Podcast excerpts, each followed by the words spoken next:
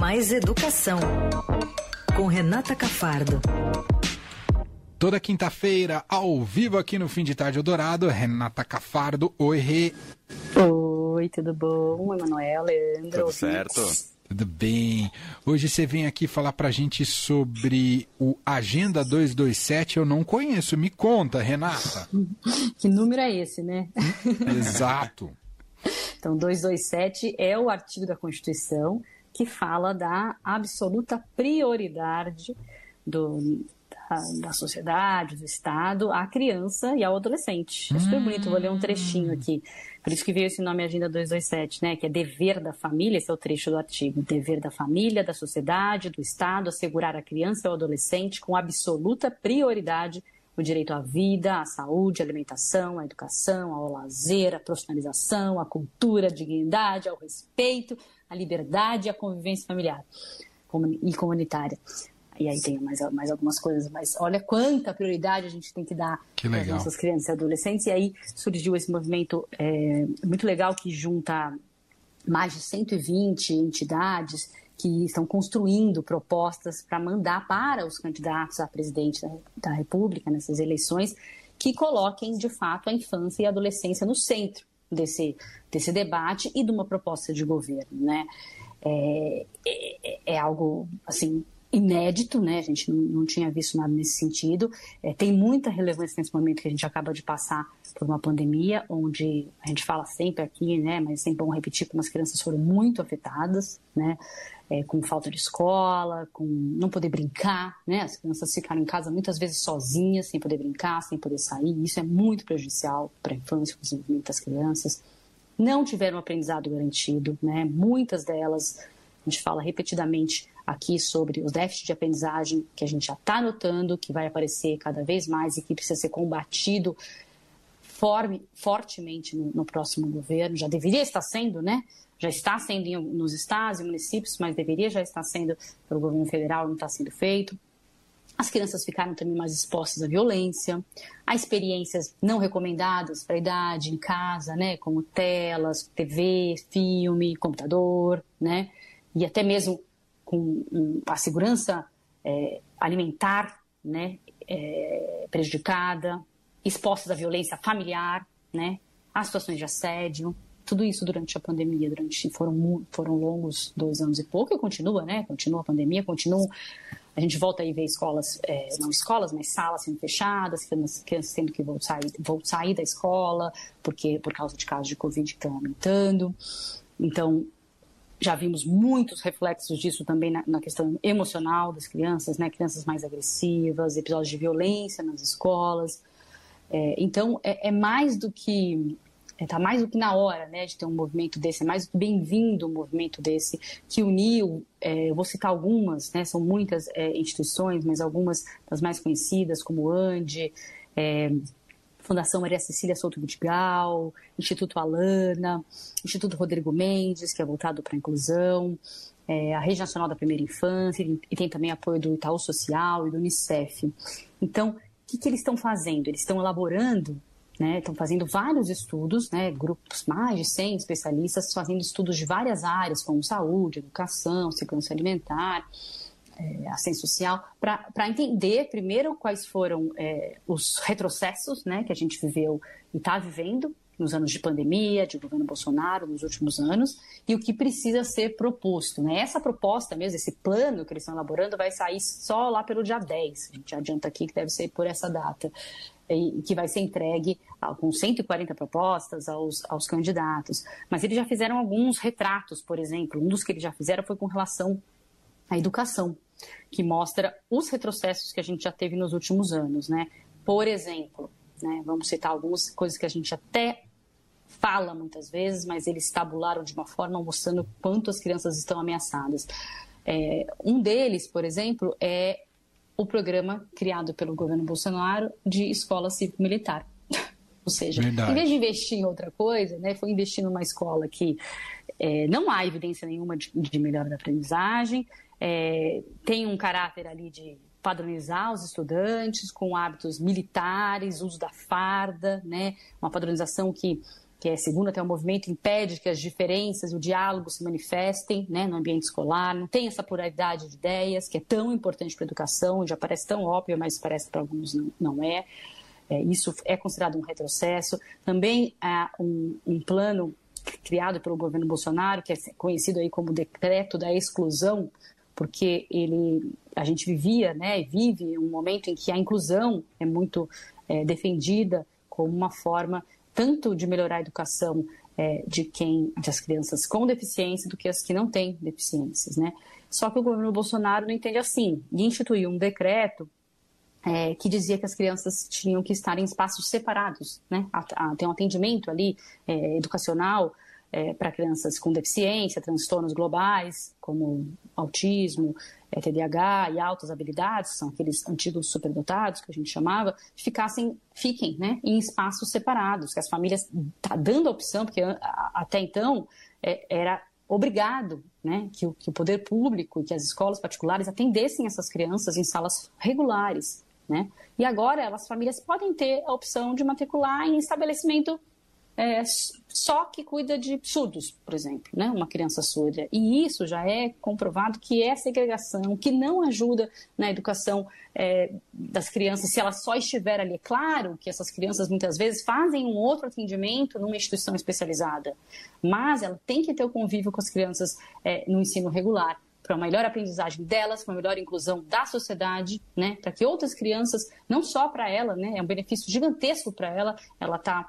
é, junto com outras crianças, é, com, com, todo o seu tipo de diversidade, né, dela e das outras, e também ajuda a, na sociedade, né, para uma sociedade melhor. Né? A, gente, a gente, quando era criança, adolescente, você lembra de ter estudado com alguma criança com síndrome de Down, por exemplo? Não.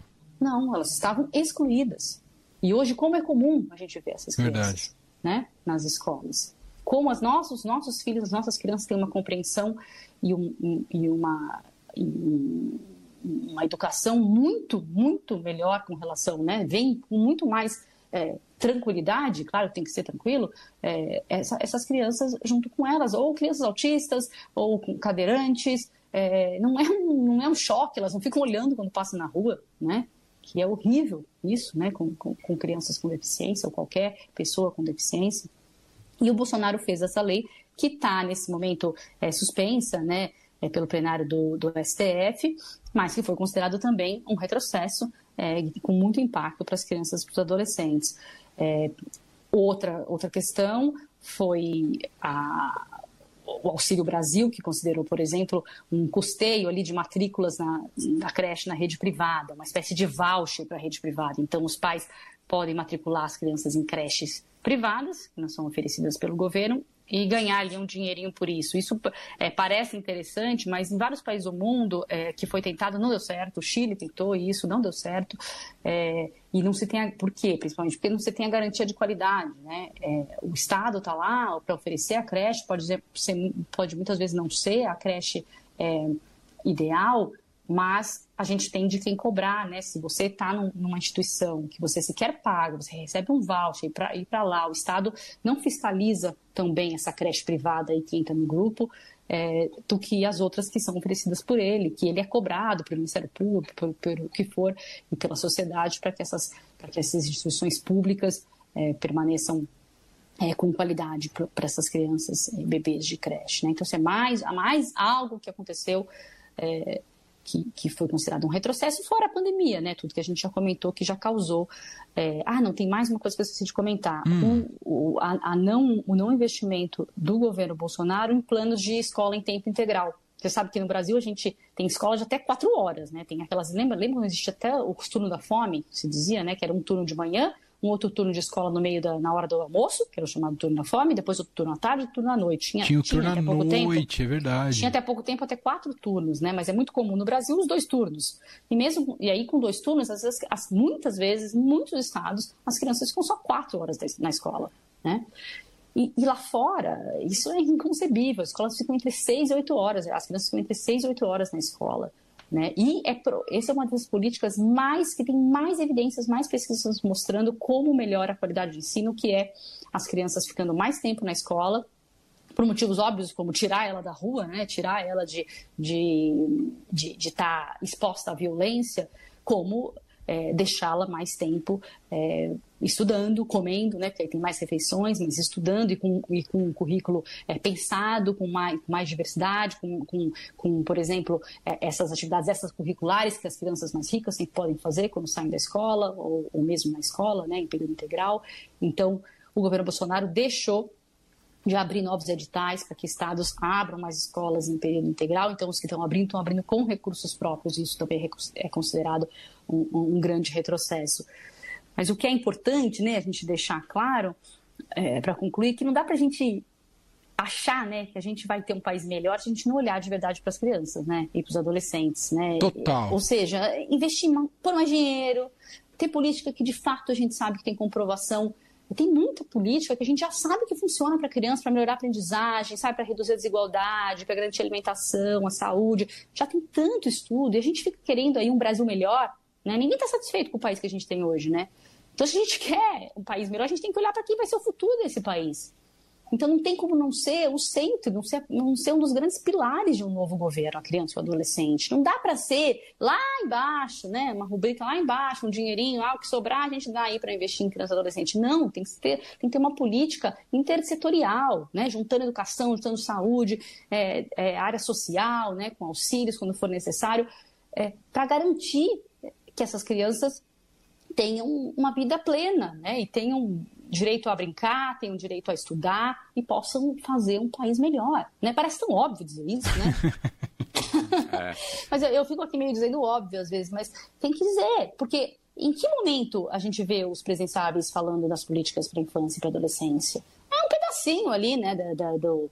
quando tem no plano de governo, né? Porque eu cansei de ver planos de governo que sequer mencionavam a educação, é, em especial, imagina é, um, um plano pensado para criança e para adolescência. Então, é, esse movimento está aí para mostrar isso, para trazer a sociedade civil pedindo, né, exigindo é, dos próximos, é, dos quem, de quem vai ser candidato, dos próximos governantes e do, do próximo presidente, que isso seja olhado de fato, se a gente quer melhorar, se a gente quer ter um país melhor. Né? Não adianta ficar reclamando do Brasil e pensar só né, na eleição, ficar pensando só em politicagem, só na economia. Não adianta só a economia.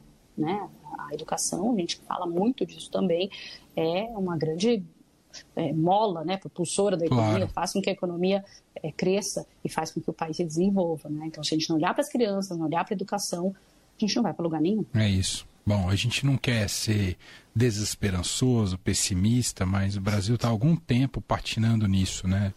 Fica esperando quando vai ter esse turning point, para usar aquelas coisas de reunião de publicitários. É. Aquele momento, esse ponto de virada, esse ponto de inflexão, para que realmente isso faça parte de um esforço Sim, conjunto. Para que a gente que olhe porque, porque precisa ser olhado, né, Emanuel? Porque. É não dá, não adianta. Tem que, tem que ter alguém que chegue e fale, não, a criança e o adolescente é, é tão óbvio, né? É importante. São os próximos brasileiros. A gente, não adianta a gente sonhar com um país melhor se a gente não olhar para eles. Não, é. não tem sonho, né? É isso. Muito bem, então quem quiser saber mais informações se chama Agenda 227. Eu vi que eles têm um site aqui, né, Renata? Agenda227.org.br, né? Isso. É isso. Já esse... pode entrar, saber mais, é, esperar, vamos, assim que sair esse plano aí também, para os presenciáveis mais detalhado, a gente também traz aí pelas nossas plataformas todas do Estadão, não sei por qual, mas a gente traz aqui. Tá bom. E, e vamos acompanhar. Perfeito. Renata Cafardo, repórter especial do Estadão, nossa colunista, está por aqui toda quinta-feira. Semana que vem está de volta. Um beijo, Rê. Obrigada, boa noite a todo mundo.